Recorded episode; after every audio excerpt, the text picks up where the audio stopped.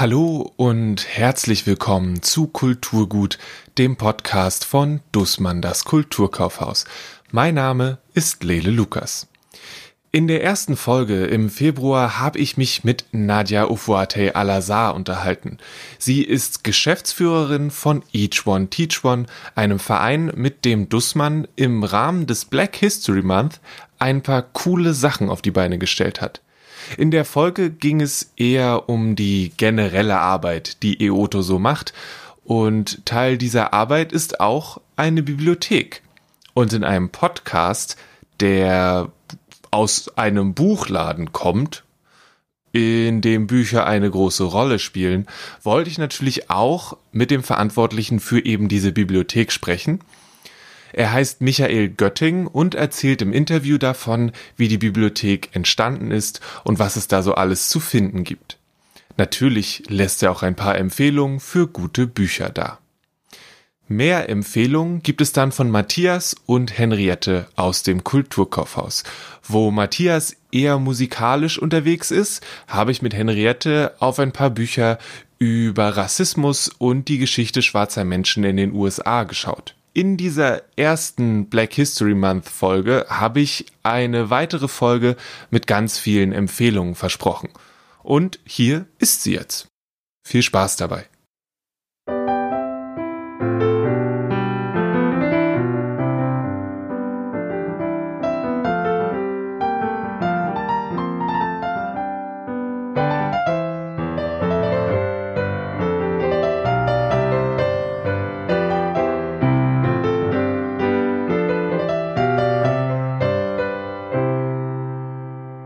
Wie bereits erwähnt, den Anfang in dieser Folge macht das Interview mit Michael Götting. Wer bist du? Ja, ich bin Michael Götting. Ich ähm, leite das Bibliotheksprojekt bei Each One Teach One e.V., kurz EOTO. Ich bin Schriftsteller, habe einen Roman geschrieben, Kontrapunktus, und bin Journalist, schreibe regelmäßig für Neues Deutschland, Goethe-Institut über Literatur unter anderem.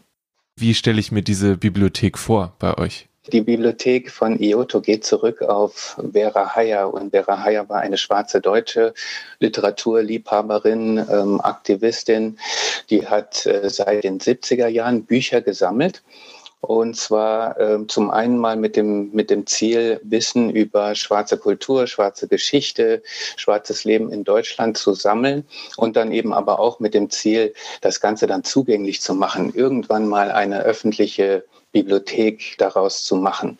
Und äh, ja, EOTO hatte das große Glück und die Möglichkeit, das umzusetzen, obwohl Vera Heyer schon leider 1995 äh, gestorben ist 2014 wurde ihre Vision dann wahr bei IOTO, zuerst in den kleineren Räumen in der Müllerstraße und jetzt eben schließlich in der Togostraße 76, wo wir einen richtig großen Raum haben und inzwischen uns auf die 8000 katalogisierten Bücher zu bewegen, auch durch die weiteren Bücherspenden von vielen Menschen, vornehmlich von schwarzen Frauen, die ähm, über die Jahre Bücher gesammelt haben. Hm, ein paar ganz wichtige Menschen kann ich ja mal nennen. Ricky Reiser zum Beispiel, ähm, die hat das Magazin Afrolook, eins der ersten Magazine von schwarzen Deutschen in Deutschland rausgebracht und äh, ist auch eine leidenschaftliche Büchersammlerin, immer in Antiquariaten unterwegs. Sie hat uns äh, 1500 Bücher auch nochmal gespendet. Eleonore Wiedenroth Kolibali, ganz wichtig in der ISD im, im Rhein-Main-Gebiet. Auch die hat uns viele Bücher gespendet, hat über viele Jahre gesammelt. Und jetzt eine der neuesten Spenden haben wir von Peggy Piesche ähm, erhalten, auch eine wichtige Forscherin im Kontext äh, schwarzen Aktivismus in Deutschland. Genau, das sind Bücher zum einen, das sind aber eben auch Dokumente. Zum Beispiel Vera Heyer hat auch ähm, also ganz altmodisch. Wir sprechen ja hier über die 70er, 80er Jahre. Ähm, VHS-Kassetten aufgenommen, wie man das damals so gemacht hat, das Ganze programmiert. Da war eine Sendung im Fernsehen, ein Interview äh, mit einer schwarzen Person oder eine Dokumentation über schwarze Menschen. Und äh, sie hat es dann aufgenommen. Die Videos haben wir zum Beispiel auch da. Äh, Zeitungsausschnitte haben, ne, das war ja auch so eine Tradition früher. Ähm, Dinge aus der Zeitung auszuschneiden und dann äh, zu sammeln. Das solche Sachen hat Vera Heyer zum Beispiel auch gemacht. Solche Dinge haben wir auch da. Philipp Cabo-Köpsel hat es dann auch ähm, ja, kann man sagen, fortgesetzt mit seinem Archiv Sankofa BRD, Sankofa DDR, wo Dokumente gesammelt sind der schwarzen Bewegung aus den 70er, aus den, aus den späten 80er Jahren, aus der Wendezeit ähm, wo es dann darum geht, ja, der Black History Month ähm, hat damals schon stattgefunden, äh, welche Informationen gibt es dazu oder was haben Leute gesammelt, Flyer haben viele Leute gesammelt von Veranstaltungen, die liefen und so weiter. Sowas, sowas findet man da und dann eben auch viele, viele, viele äh, Zeitungsausschnitte aus den 90er Jahren, aus den späten 80er Jahren. Also sehr interessante Sachen. Das klingt sehr, sehr umfangreich. Wie ist für dich dieser Moment, wenn so eine neue Ladung ankommt? Ist es so wie Weihnachten oder ist es eher ein Gedanke an mehr Arbeit? Ähm, ja, beides. Also ähm, es ist äh, super spannend und, und sehr, sehr aufregend, was, was äh, man dann da aus diesen Kisten rauskramt, wenn zum Beispiel Leute einem, einem was ähm, äh, spenden. Jetzt gerade, wenn ich äh, an die letzte Spende von Peggy Piesche zum Beispiel ähm, denke, ähm, ist aber schon auch eine große Freude dabei, gerade auch wenn ich so an die Zukunft denke. Ne? Also die ähm, ist zum Beispiel eine Person, die ja auch regelmäßig veröffentlicht und in vielen, vielen verschiedenen ähm, Aktivitäten der, der schwarzen Community ähm, beteiligt ist. Und ähm, als Archiv das Ganze zu denken, bin ich eben auch immer wieder dann so, wie ist das denn in 20 Jahren? Wenn da vielleicht ein junger Mensch kommt und dann rausfindet, ah ja, irgendwo Ne, Im Netz werden dann ja auch äh, Namen leicht zu recherchieren sein, findet vielleicht Peggy Piesche und, und merkt dann, okay, ich kann in ein Archiv gehen oder in eine Bibliothek und auch mal gucken, womit haben sich die Leute damals beschäftigt? Womit hat die sich beschäftigt? Wie ist die auf das gekommen, was sie, was sie dann äh, in einem Buch zum Beispiel veröffentlicht hat? Mhm. Und ähm, also da, da ist so ein bisschen gänsehautmäßiges Gefühl auch. Und dann ähm, haben wir inzwischen, wir haben schon äh, ein Platzproblem inzwischen. Ne? Wir müssen auch äh, wieder größer werden. Ähm, das ist ganz klar. Bei uns stehen auch schon wieder Bücher in zwei Reihen. Das sollte eigentlich in der Bibliothek und im Archiv nicht so sein. Wir haben jetzt gerade da keine andere Wahl, aber das ist der Aspekt der Arbeit. Wo äh, kriegen wir das denn dann eigentlich schließlich unter? Ja. Hm. Ähm, ihr habt ja so eine, einen, ich weiß, ich mir fehlt immer noch das perfekte Wort, so ein kleines Büchlein rausgebracht, das heißt äh, Tajos Weg. Und darin geht Tajo ja auch zu euch in die Bibliothek und äh, recherchiert dann. Wie, wie würde sowas, also ich weiß jetzt auch nicht gerade, wie es jetzt gerade ist, aber sagen wir mal, es wäre jetzt keine pandemischen Zustände, wie würde das dann ablaufen? Könnte ich einfach da hinkommen und sagen, ich muss zu diesem Thema recherchieren, äh, werte Herr Götting, geben Sie mir mal ein paar Bücher oder wie, wie, wie stelle ich mir das dann ähm, vor? Mhm. Ähm, ja, das ist teilweise noch sehr viel äh, Eigenarbeit äh, bei uns, die die Leute dann, die recherchieren wollen, da mitbringen. Ähm, es sieht so aus, dass ähm, Menschen sich entweder anmelden können über die Bibliotheks-E-Mail oder ähm, zu den Öffnungszeiten eben einfach vorbeikommen.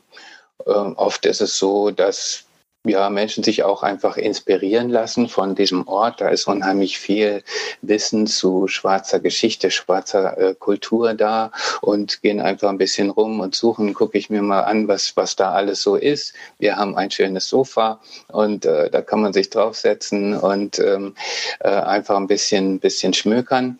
Ähm, es gibt jetzt immer mehr äh, Menschen, die auch ähm, ja, das ist in erster Linie über die, über die Universitäten, die sich sehr dafür interessieren, was in diesem äh, Sankofa BRD, Sankofa DDR ähm, Archiv äh, zu finden ist zu ähm, schwarzer Geschichte in Deutschland. Also es ist deutlich zu merken, dass da ein immer größeres Interesse da ist.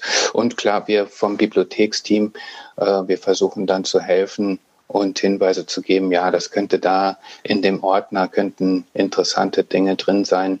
Und ähm, so läuft es ab. Und ähm, ist natürlich auch die Möglichkeit, über den Koha-Katalog, also über, auch über unsere Webseite, ähm, vorher zu recherchieren und zu gucken, was haben die denn eigentlich da. Also ja. der Großteil unserer Bücher und Dokumente ist inzwischen katalogisiert.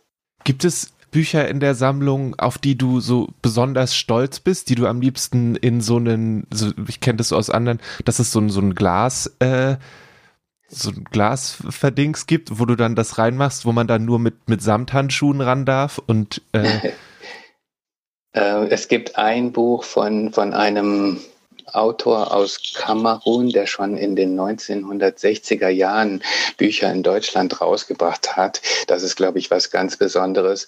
Das ist, das sind so Dinge. Äh, der Philipp Cabo Köpsel ist unser leidenschaftlicher Rechercheur und äh, der findet dann äh, zum Beispiel solche Dinge und ähm, Duala Misipo heißt er. Und ähm, genau, wir haben zum Beispiel ein sehr besonderes Exemplar von ihm da. Äh, darauf sind wir besonders stolz. Ich bin jetzt zuletzt, vielleicht hat das auch mit äh, Covid zu tun und der Stimmung, dass man ein bisschen was Entspannteres einfach ähm, äh, lesen möchte oder nicht so hochintellektuell. Und äh, bin da, ähm, ja, wir haben auch einfach schöne Coffee Table Books zum Beispiel ne, zu African Design. Und äh, das ist mal ein bisschen was anderes. Das würde ich auch sehr, sehr empfehlen, mal so ganz lockere Dinge einfach ein bisschen blättern. Und da sind dann einfach, die sind sehr schön aufgemacht gemacht. Die haben schöne Bilder drin. Jetzt zuletzt haben wir eine ganz, ganz tolle Spende bekommen von dem äh, La Rampa Magazin, nennt sich das. Und die äh, machen ihre Ausgaben, ja, das sind es nennt sich Magazin, äh, man kann es auch als Buch ansehen, aber ich, ich würde es, ich glaube, die Beschreibung Coffee Table Book ist wirklich äh, am besten. Da sind kurze Texte drin über die Geschichte ähm, schwarzer Menschen in Portugal. Mhm. Ähm, und äh, das, das ist unheimlich interessant, gerade wenn man ähm, ja, gerne mal nach Portugal reist oder so und dann bekommt man einen ganz anderen Blick auf dieses Land. Und ähm, das ist aufgemacht mit schönen Fotos, mit äh, schönem Design, farblich sehr gut gemacht. Und ich schaue mir das unheimlich gerne an. Das ist, das ist ganz klasse. Und äh, genau, das ist die vierte Ausgabe von diesem Magazin und die haben dasselbe auch schon gemacht für Kuba und für Brasilien. Ich finde das wahnsinnig interessant auf La Rampa Co kann man da sicher auch mehr Informationen finden. Cool, schön. Ähm, habt ihr dann, heißt es dann, dass du oder habt ihr Daten darüber, welche Bücher Leute sich am ehesten angucken? Ich weiß, dass es ja eine Präsenzbibliothek ist. Das heißt, dass die Sachen immer bei euch bleiben? Also das ist äh, ein bisschen schwierig zu sagen. Äh, das kann ich eigentlich nur so äh, von von, von Dingen sagen, naja, nach denen die Leute immer wieder fragen. Und äh, da merke ich ganz klar, dass es äh, im Moment ganz stark im Interesse liegt, ähm, über die Ge Geschichte und Literatur schwarzer Menschen in Deutschland zu erfahren. Wir haben da eine eigene Sektion dafür. Das ist auch was, wo wir uns weiterhin spezialisieren möchten, einfach ähm, auch äh, vor dem Hintergrund, dass ähm, Each One Teach One eben auch ähm, ja, äh, ganz stark das Ziel hat, Wissen äh, zugänglich zu machen, zu, gerade zu schwarzen Menschen in Deutschland. Solltet ihr selbst Bücher besitzen, von denen ihr glaubt, dass sie für eine Bibliothek wie die von Each One Teach One in Frage kommen, dann könnt ihr folgendermaßen vorgehen. Sollte ich Bücher haben, kann ich einfach vorbeikommen in einer, mit einer Kiste bei euch klingeln und sagen, hier sind Bücher für euch? Oder wie kann eine Person euch Bücher spenden? Ja, das ist ein guter Punkt. Ähm, ich habe vorhin schon gesagt, wir haben so ein bisschen Platzprobleme und äh, da wäre es nett, äh, sich vorher äh, zu melden. Ähm, die E-Mail ist bibliothek.eoto-archiv.de und dann ähm, äh, kurz auch vielleicht bestenfalls eine Bücherliste äh, zu schicken, so dass wir uns auch vorher anschauen können, ähm, was da drin ist. Und dann äh, ist eben auch so, äh, dadurch, dass wir jetzt im Moment erstmal gucken müssen, okay, wo, wo finden wir auch noch mehr Platz, gibt es jetzt neue Bibliotheken in äh, Deutschland, die sich auch mit schwarzer Geschichte befassen, die ähm, und die Bücherspenden äh, sehr gut auch äh, gebrauchen können. Das ist zum Beispiel die Theodor Wonja Michael Bibliothek in Köln und die Phasiathek in Hamburg. Äh, es gibt da noch mehr. Also ähm, wir können das natürlich dann auch per E-Mail äh, weiterleiten oder verbinden oder so. Aber ähm, das wäre mir wichtig, dass äh, eben diese neuen Bibliotheken, die jetzt auch noch verhältnismäßig klein sind und am Wachsen sind, auch Bücherspenden erhalten. Links zur Bibliothek und allen anderen Sachen gibt es wie immer in den Show Notes und unter kulturgut.podigy.io. Und natürlich habe ich Michael nicht gehen lassen, ohne mir ein paar Empfehlungen einzusammeln. Gibt es ein Buch, ich weiß, ihr habt ja auch mit zusammen äh, mit dem Kulturkaufhaus diesen Tisch zum Beispiel gestaltet. Ich weiß nicht, ob du da mit involviert warst, aber wenn jetzt jemand sagt, ich habe noch gar keine Ahnung von der Geschichte schwarzer Menschen in Deutschland, ähm, gibt es dann vielleicht Werke, wo du sagen würdest, da kann man gut anfangen, da lässt sich gut einsteigen mit, ähm, ja, was würdest du dieser Person in die Hand drücken? Mhm. Ja, also ich war jetzt bei dem Büchertisch nicht ganz so ähm, involviert. Das hat Nadja auf UAT al ähm, richtig gut gemacht. Ich habe den jetzt nur gesehen bei Dussmann, als wir da aufgebaut haben. Aber ich glaube, äh, ein Buch ist äh, Farbe bekennen. Äh, ganz klassisch kam in den 80er Jahren raus und äh, ist ein Buch schwarzer Frauen zur, äh, zu ihrer Geschichte ähm, in Deutschland.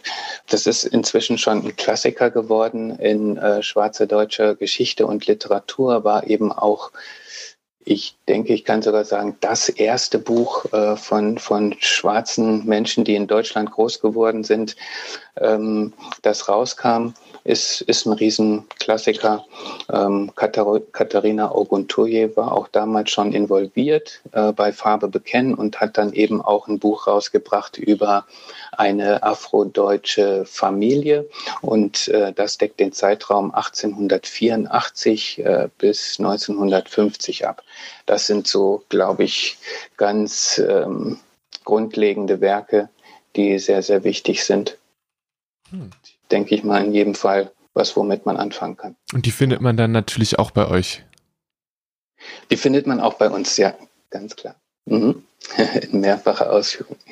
Okay, und ähm, du hast vorhin gesagt, dass du, du eher äh, Coffee Table Books gerade äh, vorziehst, aber hast du noch eine äh, Sache, die, die dich in den letzten Monaten begleitet hat, wo du gesagt hast, Mensch, wenn man jetzt, man hat sich jetzt über die Geschichte informiert und vielleicht äh, genug von eben diesen ähm, von den von den sachlichen Dingen und möchte jetzt äh, in was Fiktives entfliehen. Ähm, wohin würdest du Menschen dann jetzt gerade schicken? Ja, fiktives. Also ich, es, es sind ja ähm, zwei sehr erfolgreiche Bücher rausgekommen im vergangenen Jahr. Ähm, einmal von Jackie Tomei Brüder und dann von Olivia Winzel, äh, Tausend Serpentinen Angst, auch sehr, sehr bekannt und sehr ähm, erfolgreich. Ich bin, was mich ganz persönlich angeht, ähm, hänge ich auch, glaube ich, immer noch so ein bisschen da an meinen Klassikern. Und es ist immer wieder so, für mich als Autor, glaube ich auch, ist es einfach so ein Ding, immer wieder reinzulesen in, in Bücher, die mich einfach sehr, sehr ähm, fasziniert haben und gefesselt haben. Und da merke ich zum Beispiel äh, von Zora Neale Hurston, Their Eyes Are Watching God oder Their Eyes Were Watching God, mhm. ähm, ist, ist einfach, ich, ich lese dann die erste Seite oder ich lese die ersten fünf Seiten und bin wieder äh, voll drin in dieser Welt. Und das ist einfach was, was mich äh, sehr, sehr stark äh, fasziniert. Und äh, da kehre ich immer wieder hin zurück. Du hast jetzt auch eben selbst gesagt, du bist auch selbst Autor, das hast du am Anfang auch schon mal gesagt. Ähm, und äh, dein Buch heißt, wenn ich mich gerade richtig erinnere, Kontrapunktus. richtig? Genau. Mhm. Was, ja, ja, ganz genau. Was bedeutet dieses äh, sehr beeindruckende Wort? Ja, ähm, das geht darauf zurück, dass äh, ich in dem äh, Roman versucht habe, ein musikalisches Konzept vom Kontrapunkt äh, in Literatur zu, zu übertragen. Und äh, kontrapunktische Kompositionsweise ist mal ganz einfach zusammengefasst, ist, dass die Melodien parallel zueinander laufen und jetzt nicht, wie man es am Klavier oft so hat, bei den Etüden, die man irgendwie vielleicht lernt oder so. Äh, die linke Hand spielt die Begleitung, spielt die Akkorde und die rechte Hand spielt die Melodie. Kontrapunkt ich glaube, das berühmteste Beispiel ist eben die Kunst der Fuge von Bach. Ähm, die Melodieführung läuft parallel und das Werk ergibt sich aus den parallel geführten Stimmen oder Themen. Und äh, das habe ich in dem Buch äh, versucht so ganz äh, auf die einfache Art und Weise äh, umzusetzen. Das war für mich ein ganz interessantes äh, Konzept eben auch, weil ich der Meinung war, okay, es ist vielleicht ein guter Weg, um die Vielfalt ähm, auch unter schwarzen Menschen darzustellen und dann eben auch Vielfalt in, in unserer Gesellschaft. Und ich habe so ein bisschen damit rumprobiert.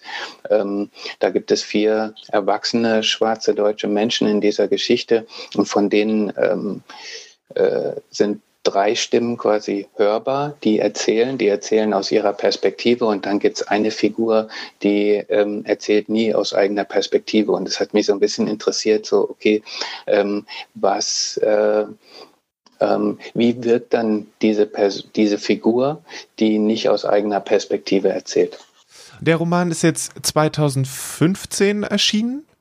Mhm, ähm, genau. Ist es dieses äh, Romane schreiben was, wo du, was du, was dich weiter irgendwie beschäftigt? Oder hast du, bist du jetzt, ich habe das einmal gemacht, denn die Liste ist abgehakt auf meiner, meiner, das möchte ich in diesem Leben getan haben, Liste. Und äh, jetzt schreibe ich nur noch, in Anführungszeichen, Entschuldigung, nur noch äh, Artikel für äh, coole Zeitung. Äh, nee, es ist überhaupt abgehakt ganz, ganz viel in meiner Schublade und an Projekten. Und äh, genau, jetzt bin ich gerade in, in Verbindung mit äh, Verlagen zum Beispiel. Und ähm, genau, dann hoffe ich einfach da ähm, einen guten Vertrag für mein nächstes Buch zu bekommen. Und dann äh, geht's weiter. Aber ich bin die ganze Zeit dabei und die ganze Zeit dran, äh, Geschichten zu entwickeln und ähm, hoffe, dass wir die bald rausbringen können. Ich bin auf jeden Fall bereit, wieder hier mich da reinzustürzen. Michael hat mich danach noch per E-Mail auf eine Veranstaltung aufmerksam gemacht, die für euch auch interessant sein könnte. Am 24.02. feiert die Bachmann-Preisträgerin Sharon Dodua Otoo mit ihrem neuen Buch eine Buchpremiere im Literaturforum im Brechthaus. Ich habe die Veranstaltung in den Show Notes verlinkt. Das klingt auf jeden Fall nach einem sehr guten Abend. Und wenn ihr dann danach in richtig guter Stimmung seid, was diese Art von Veranstaltungen angeht, dann schaltet am 25.04. direkt wieder ein, dann aber auf dem Facebook- oder Instagram-Profil von Dussmann das Kulturkaufhaus und schaut euch das Gespräch mit Bernardine Evaristo an. Das wird auch musikalisch begleitet, es wird eine richtig coole Sache. Kulturgut ist kein allumfassender Podcast. Es wäre auch ganz schön dreist, wenn wir behaupten würden, wir würden euch alle wichtigen Titel zu irgendeinem Thema geben. Es ist eine Auswahl an Titeln, die wir selbst spannend finden oder ganz einfach für wichtig halten. Manchmal sind das eben die großen Kracher, die auch alle anderen besprechen und manchmal sind wir etwas später dran und manchmal ist es so, dass zum Beispiel mein Kollege Matthias mir auf die Bitte nach Empfehlung hin ein paar sehr spannende und historische Titel gegeben hat. Die sind so ein bisschen in so einer Nische. In dem Fall schauen wir zuerst auf schwarze Kultur in den 20ern und danach auf die Entstehung des Free Jazz. Es ist schon cool, was es so alles gibt. Wir hatten noch gar nicht das Vergnügen im Podcast, deswegen, wer, wer bist du überhaupt und was machst du im Kulturkaufhaus? Also ich bin Matthias, ich arbeite der dritten Etage im Bereich Fachbuch Naturwissenschaft, Medizin, Psychologie, habe früher auch Musikbuch gemacht, da, da habe ich auch ein großes Interesse dran. Und ähm, ja, und fand für den Black History Month fand ich einfach mal interessant, ob man mal sowas zu schwarzer Kulturgeschichte machen könnte. Da sind mir zwei Bücher aufgefallen, die ich super interessant finde und die ich gerne vorstellen möchte. Genau, und du hast mir vorher schon geschrieben, welche das sind. Mit welchem möcht, möchtest du selbst auswählen, mit welchem du anfängst? Soll ich eins aussuchen und dich damit überraschen? Was ist dein. Ich, ich würde es chronologisch machen. Das erste sind 20er, 30er Jahre und mhm. danach die 60er. Okay, na dann lass uns mit den 20ern anfangen.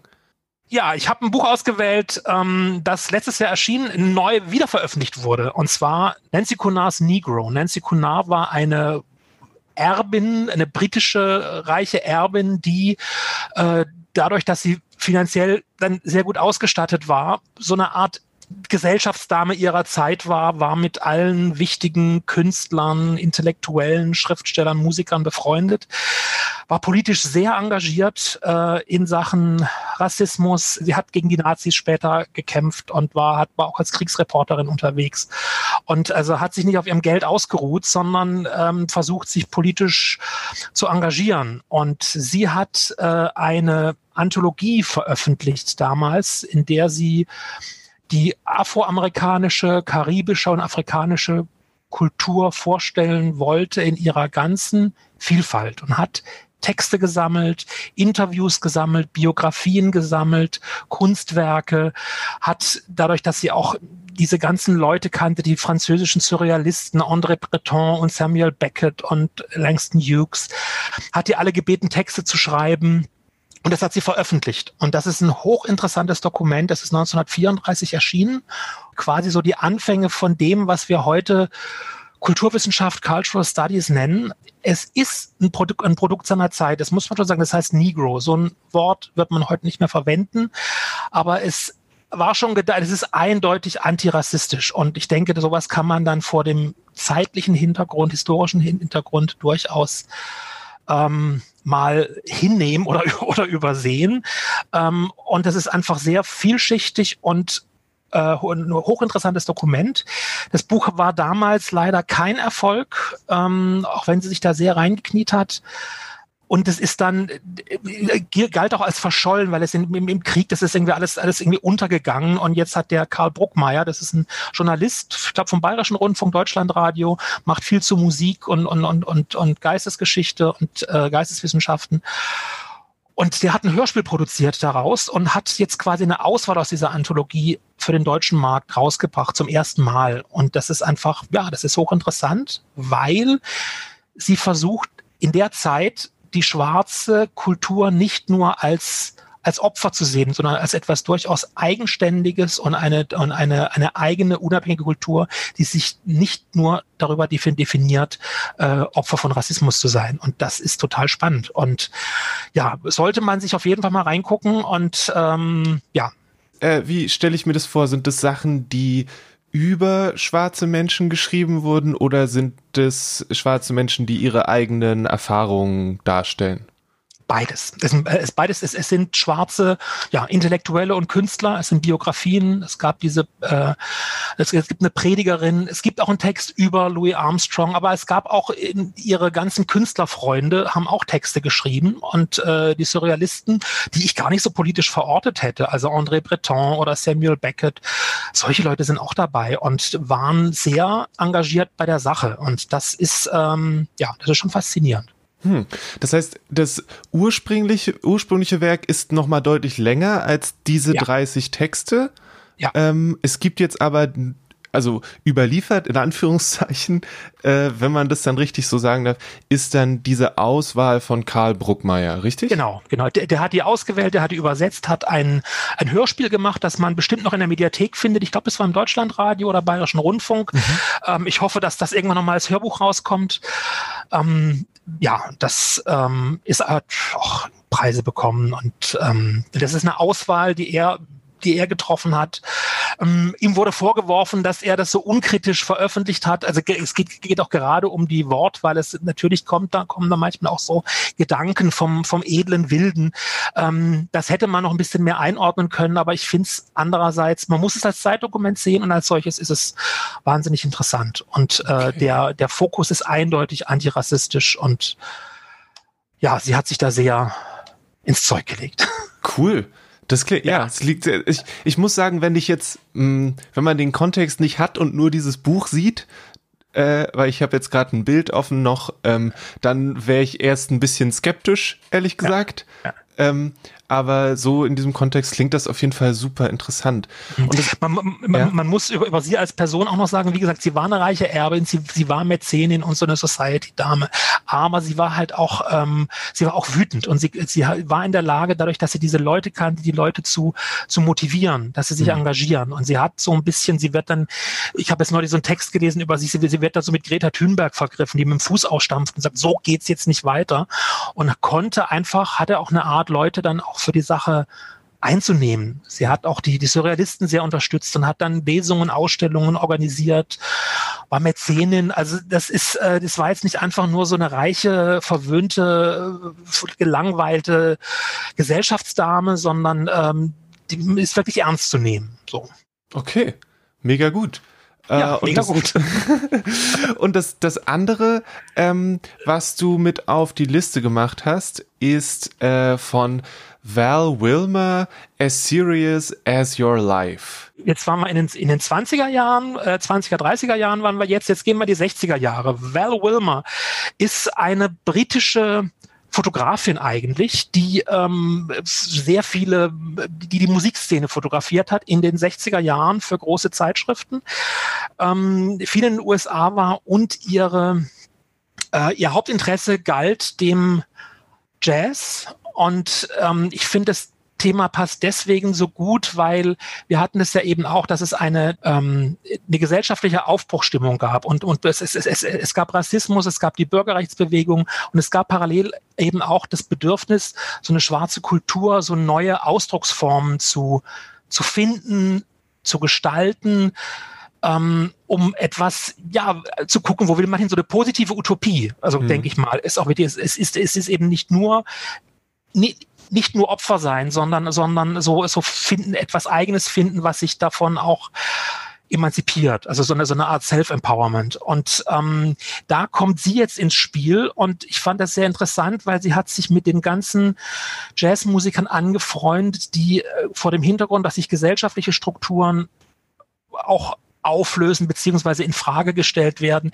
Das spielt sich ja auch auf einer musikalischen Ebene ab. Also der, der Jazz hat sich dann immer weiter ähm, ich will nicht kaum sagen fortbewegt, aber da ist es, es gab einfach so eine Strömung, die man heute Free Jazz nennt, die sich halt von, von den herkömmlichen rhythmischen und melodischen Vorstellungen verabschiedet hat und so, so eine, so eine, so eine, so eine ganz eigene Ästhetik entwickelt hat. Und mit den Leuten war sie befreundet. Und also Sun Ra, Cecil Taylor, Ornette Coleman, Albert Eiler, John Coltrane, das ist für heutige Ohren ist das alles immer furchtbar schräg und krachig, aber wenn man sich ein bisschen mit beschäftigt, was ich nach dem Buch getan habe, ähm, ist das eine unheimlich vielschichtige Kultur und ähm, man hat einfach nach einer neuen Sprache gesucht. Es wird zum Beispiel deutlich, wenn man so Live-Aufnahmen aus der Zeit hört, ähm, dass die oft die diese diese MCs, die die, die die Musiker angesagt haben, das waren oft Geistliche. Das war irgendein hm. Reverend.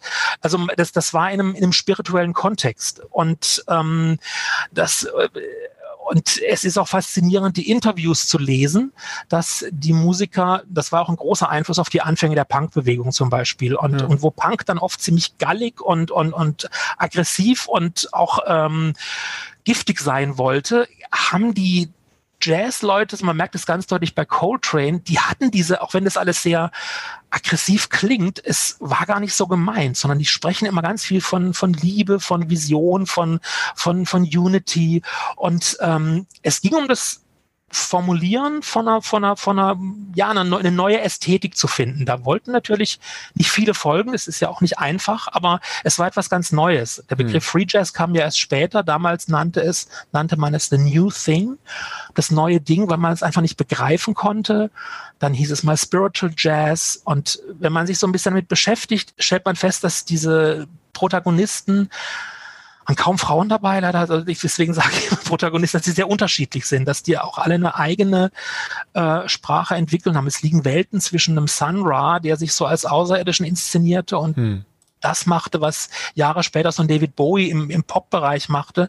Äh, der ist halt in so Science-Fiction-Kostümen auf die Bühne gegangen und, und, und, ist da auf die Erde gekommen, um, um die Schwarzen zu befreien. Und so, also so, sowas gab es eben oder dann so einen sehr religiösen, spirituellen John Coltrane. Ähm, Cecil Taylor, ein Pianist, der gesagt hat, dass, dass die, die, die, die Tasten auf dem Klavier sind für ihn 88 unterschiedlich gestimmte Trommeln, also der sehr perkussiv gespielt hat. Und da liegen einfach Welten dazwischen. Und über dieses Buch begreift man das ein bisschen, weil sie sehr, also das ist jetzt keine kulturwissenschaftliche Analyse der, der des Free Jazz. Ist, sie ist auch ein Fan und mhm. und äh, und sie ist Feministin. Und ähm, mir fällt jetzt gerade erst auf, dass beide Autorinnen, dass es be beides Weiße sind. Und das tut mir jetzt fast ein bisschen leid, aber die Bücher sind einfach sehr gut. So. und ähm, und sie lässt die Leute alle zu Wort kommen und und ähm, äh, war so ein Bindeglied zwischen dieser schwarzen Avantgarde-Szene in Amerika und ja der britischen Musikpresse und äh, und und so einem und dem weißen ja kann man sagen Bildungsbürgertum. Ja die Jazzler das war schon eher Bildungsbürgertum und das mhm. hat die so ein bisschen vermittelt war und es gab da nicht viel. Und ich habe das früher als ich die Musikbücher äh, in der Musikabteilung gearbeitet habe ich habe das mal bestellt weil es nicht viel dazu gab und dann hat sich das irrsinnig verkauft. Das hat mich wirklich gewundert dass sich so viele Leute dafür interessieren. Es spricht in dem Fall auch für die Qualität weil es wirklich auch sehr mitreißend ist. Und wie gesagt, sie ist Fotografin, sie ist keine, eigentlich keine Schriftstellerin, ähm, schreibt sehr emotional und sehr mitreißend. So. Ist dann, sind dann da auch Bilder mit ja. in dem Buch mit drin? Ja, ja, Es ist leider nur ein kleines Taschenbuch. Also ich hätte, ich warte immer drauf, dass mal so ein richtig schöner, opulenter Bildband kommt, wenn sie vielleicht zu ihrem 80. Geburtstag oder so. Hm. Also sie, sie ist in England sehr angesehen und äh, hat jetzt wohl auch ein Buch über ihr Leben geschrieben. Das kenne ich noch nicht, aber ich hoffe mal sehr, dass da mal ein richtig toller Bildband rauskommt. Viele der Fotos sind bekannt, hm. ähm, sind so auch auf Plattencovern oder, oder irgendwie, das, die man einfach so kennt, die so iconic wurden. Also sie ist schon eine relativ große Nummer weil sie hat auch die Kings und die Beatles und also die hat sie alle fotografiert. Aber ihr, ihre Liebe galt dem Jazz und der, der schwarzen Avantgarde. Da ist ihr, ihr Herzblut. Okay, wow. Äh, vielen, vielen Dank ich muss einfach, ich, ich, ich, ich muss einfach sagen, was ich ganz wichtig finde, weil, weil der, der, die, die Verbindung zu dem anderen Buch ist einfach, ähm, es geht um die, es geht um die Formulierung von einer eigenen, von einer eigenen Welt, von einer eigenen Ästhetik und, mhm. und etwas zu verlassen, was von den Weißen vorgegeben wurde und irgendwas Neues zu finden, unabhängig davon, ob die Leute ihnen folgen oder nicht. Und das finde ich einfach sehr spannend. Du hast auch noch äh, vielleicht noch ganz kurz zwei weitere Sachen noch als ähm, kurze Empfehlung genannt. Einmal ähm, die Autobiografie von Nina Simone und ähm, das Buch von Karl Lippegaus über John Coltrane. Hättest du da Lust, noch mal kurz jeweils zwei Sätze zu sagen, warum du die beiden gerade noch mit äh, empfohlen hast? Oder mir noch mitgegeben hast in unserem ja, ich, Vorgespräch. Ich, ich, ich, ich finde, die beiden sind einfach auch so exemplarisch für, für, für das Thema. Also Nina Simone hat ähm, die hat nun keinen Avantgarde-Jazz gemacht, sondern die kennt man über Stücke wie My Baby Just Cares for Me oder Feeling Good. Aber sie hat nun Rassismus sehr direkt erfahren. Sie wollte Konzertpianistin werden, durfte nicht studieren, ist dann so quasi widerwillen, weil sie musste irgendwie Geld verdienen, in diese Jazzclubs gekommen. Sie hat den Begriff Jazz abgelehnt. Sie fand das eine, einen rassistischen Begriff der Weißen. Sie sah sich als Folkmusikerin, ähm, war eine sehr sperrige Persönlichkeit, die sich halt auch mit ähm, Plattenfirmen angelegt hat und sich nie, auch nicht alles hat gefallen lassen. Und ähm, ja, und immer sehr, sehr politisch war. Und äh, es, es, es, es, es gibt da dieses, dieses berühmte Stück, dieses Mississippi Goddamn, das sie geschrieben hat, als der Ku Klux Klan eine Kirche abgefackelt hatte und da Kinder verbrannt sind. Und äh, sie hat am Tag danach ein Konzert gegeben. Wenn man sich das anhört, es ist heute noch so, dass äh, das ergreift einen einfach, äh, weil es so eine, so eine ähm, sie hat sich auch wirklich als, als wichtige Stimme in der Zeit gesehen und ähm, hat nicht nur ein paar nette Hits geschrieben fürs Radio, sondern äh, sie war eine politische Künstlerin und als sollte, als solche sollte man sie auch wahrnehmen und da ist diese Biografie ein unheimlich tolles Dokument. Es gibt auch einen Film über sie, aber vielleicht sollte man mit der Biografie anfangen. Also da ist einfach wie, wie Rassismus, dieses Gift, wie das, wie das Leute auch ja, vergiftet, ähm, mhm. das wird da sehr deutlich. Okay. Und äh, ich finde es ein sehr wichtiges Buch. Ja. Zu John Coltrane gibt es unglaublich viele Bücher. Ähm, der große Roger Willemsen ähm, hat äh, über ihn gesagt, dass, dass er so grandios sei, dass man über ihn eigentlich nur im Knien sprechen dürfte, äh, auf Knien sprechen dürfte. Und, äh, und er hält ihn für den größten Musiker äh, seit Johann Sebastian Bach. Und ähm, es gibt viele Bücher über ihn, es gibt weniger auf Deutsch. Karl Lippegaus hat eine schöne Biografie geschrieben. Ähm, die sich die einzelnen, äh, die einzigen äh, Phasen seiner Karriere vornimmt, die einzelnen Platten beschreibt und auch seine ganze spirituelle Entwicklung und die geht auch stark auf diese letzten Platten ein, als er einfach immer, immer, ja, ich will sagen, freier wurde und das alles immer atonaler wurde und er sich eher immer äh, sich von diesen äh, rhythmischen und, und tonalen Strukturen verabschiedet hatte. Und das nimmt er eben sehr ernst und sieht es eben als Teil einer logischen Entwicklung. Und das finde ich, das macht er sehr gut. Und das ist ein, ja, das ist auch ein tolles Buch.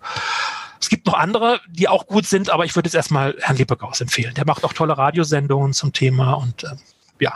Okay.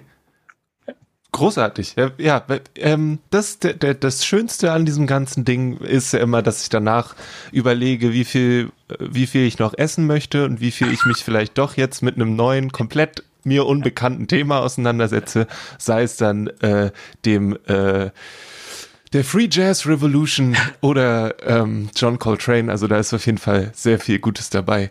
Ähm, also ich kann ja, ich kann ja sagen, ich habe mich erst in den letzten Jahren damit beschäftigt. Also das war so, ich komme auch von von Rockmusik, Indie und, und, und so solchen Sachen und fand Jazz früher immer also Musik für alte Männer in Korthosen. So, das ist so, das ist so Rotwein, Jazz und eine gute Stereoanlage und so. Das ist irgendwie war das immer ein bisschen verschnarcht und ähm, habt das jetzt auch ähm, erst in den letzten Jahren so eine neue Dimension da auch erkannt. Und da war dieses Buch auch einfach sehr wichtig so für mich und äh, noch ein paar andere. Aber also ich, für mich ist es auch ein ganz neues, offenes, ich kenne auch nicht wirklich viel. So, dass ich habe mich an einzelnen Musikern so lang gehangelt und immer weiter geguckt. Und ähm, also ich kann nicht sagen, dass ich ein großer Jazzkenner bin, aber ähm, das Schöne war, ich habe mit unserem Kollegen Janosch, habe ich mal was von Coltrane gesucht, dann ist mir aufgefallen, dass wir da also so eine Riesenabteilung haben, dann meinte er, kein Künstler ist so einfach zu bestellen wie Coltrane, weil man braucht einfach alles. So.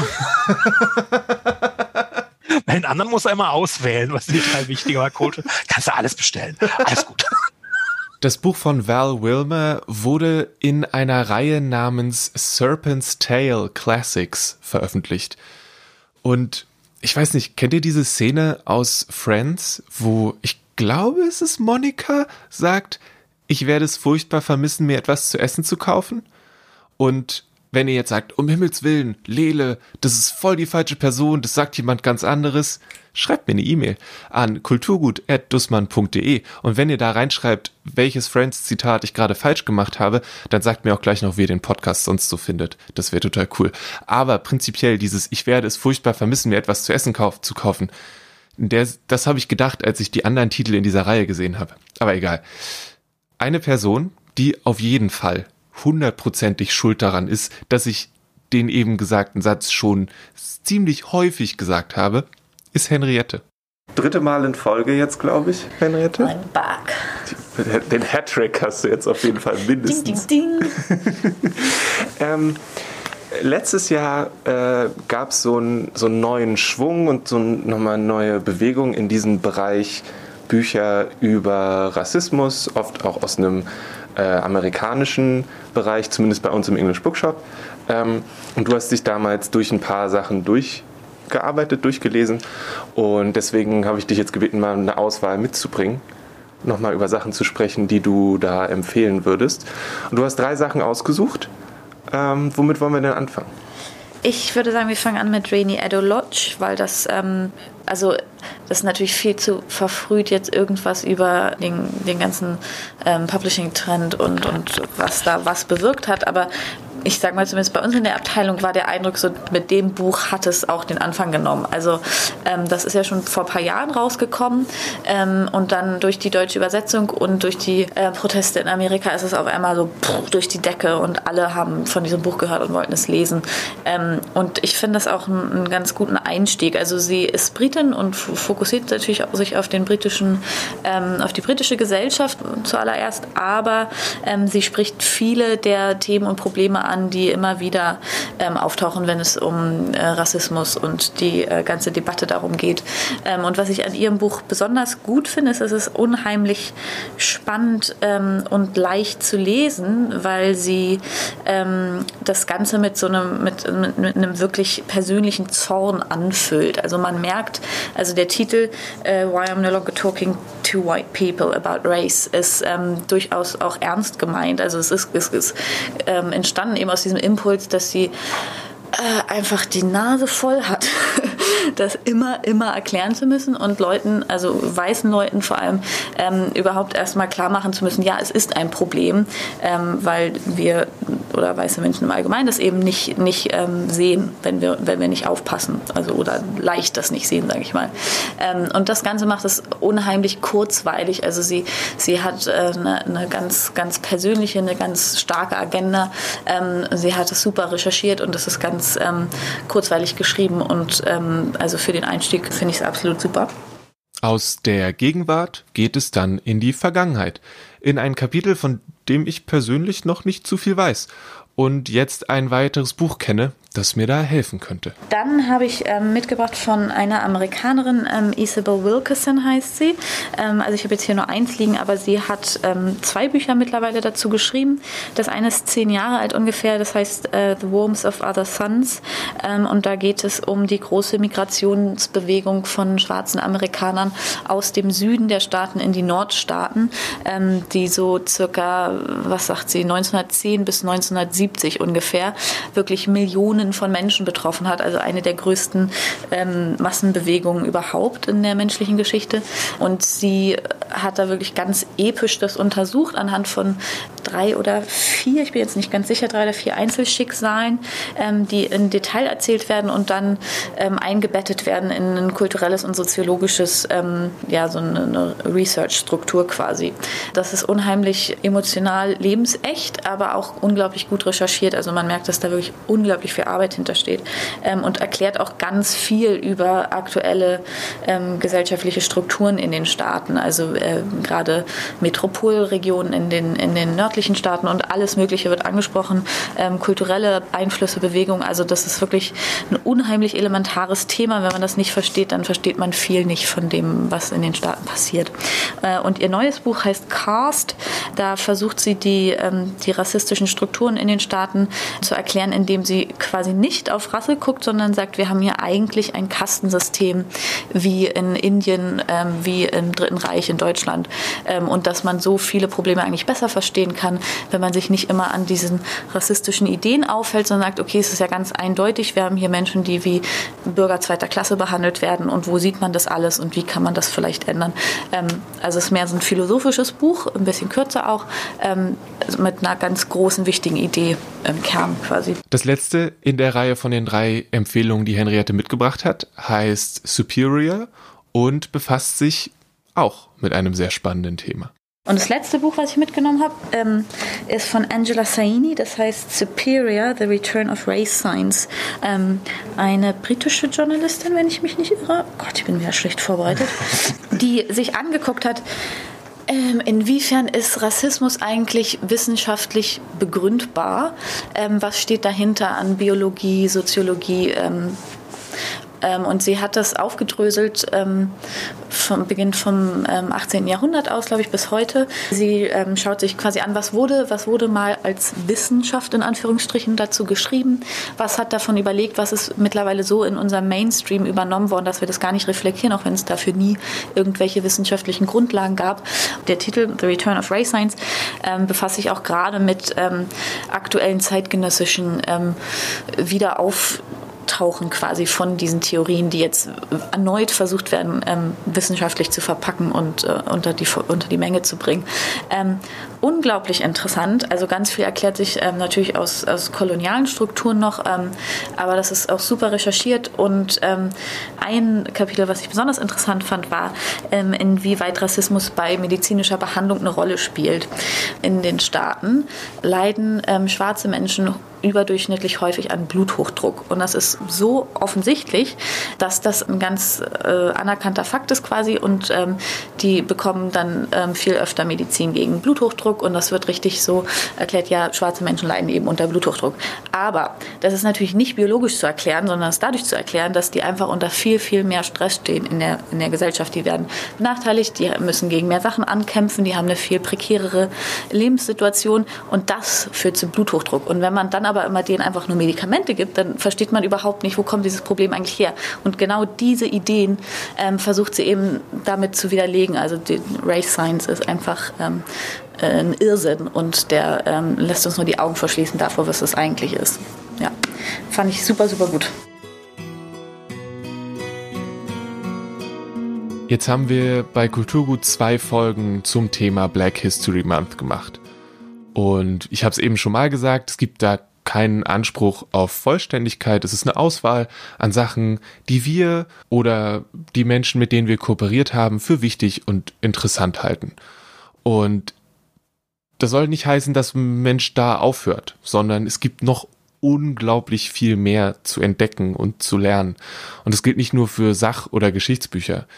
Wir haben in den ersten Folgen ein paar fiktionale Titel genannt, aber es gibt natürlich noch unglaublich viel mehr zu entdecken und auch viele Sachen, die ganz lange ganz schwierig waren zu entdecken, weil der Umgang mit schwarzen AutorInnen nicht unbedingt positiv gewesen ist. Ein Beispiel dafür ist eine Reihe von Büchern, die unter dem Namen Black Britain, Writing Black, ähm, von Penguin in Zusammenarbeit mit Bernardine Evaristo rauskommen. Und das sind, das sind sechs verloren gegangene schwarze AutorInnen, die wieder aufgelegt werden in einem ziemlich coolen Paket. Und der Versuch ist, so hat mir das eine Kollegin beschrieben, so eine Art schwarzen Kanon aufzubauen, ähm, weil der eben sehr lückenhaft ist oder vielleicht überhaupt nicht existiert. Und ich meine, wir haben noch nicht mal über Comics oder Genre-Literatur gesprochen. Es gibt so viel abgefahrene Science-Fiction-Sachen von schwarzen AutorInnen, Delaney ist ja nur der Anfang oder Octavia Butler. Und da gibt's noch so viel mehr.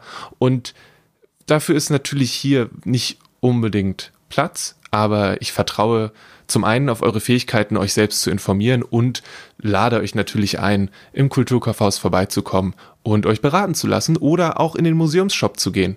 Wenn ihr zum Beispiel sagt, ihr wollt was in Richtung Film wissen, dann sind die da sehr gut aufgestellt und können euch auf jeden Fall beraten. Und für mich selbst ist es so, ich weiß nur, dass mir das manchmal echt hilft, aus meiner immer ziemlich gleichen und von denselben Klischees behafteten westlich weißen Perspektive meiner Bücher auch mal wieder rauszukommen und was zu lesen, was nicht so ist. Und das bekomme ich da und manchmal ist es auch genauso. Und hey, aber das ist sehr, sehr cool und das kann ich prinzipiell allen Menschen nur empfehlen, da ein bisschen Vielfalt in den eigenen Medienkonsum reinzubringen. Und die Möglichkeiten, wenn wir ganz ehrlich sind, waren noch nie besser als jetzt. Also, nehmt das hier vielleicht als Einstieg. Vielleicht seid ihr schon längst tief drin und die Sachen, die wir diese in diesen beiden Folgen genannt haben, sind so Schnee von gestern für euch. Und wenn das so ist, dann schreibt mir gern, ich habe die E-Mail-Adresse schon mal gesagt, kulturgut.dussmann.de. Schreibt mir, was wir vergessen haben, was ihr noch für unglaublich wichtig haltet, was irgendwie fehlt, was ihr noch hervorheben wollt. Wenn es irgendwie Kritik an unserem Umgang mit dem Thema gibt in diesen zwei Folgen, sagt uns Bescheid. Ähm, das wäre mega cool.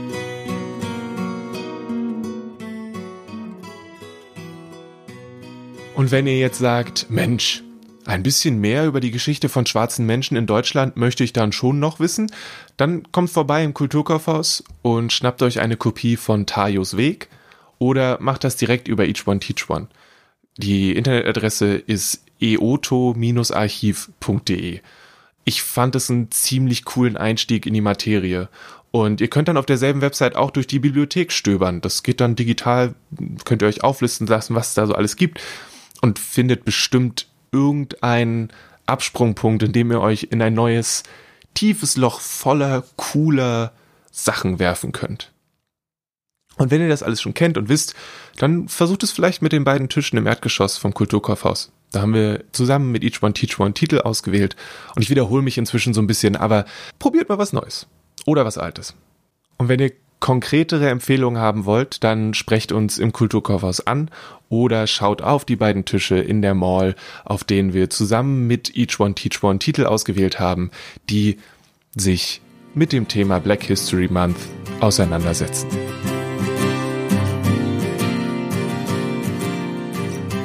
Mein Name ist Lele Kalle Lukas. Ich bin verantwortlich für Kulturgut. Ich schreibe und produziere das Ganze. Größter Dank gilt für diese Folge Michael Götting von Each One Teach One.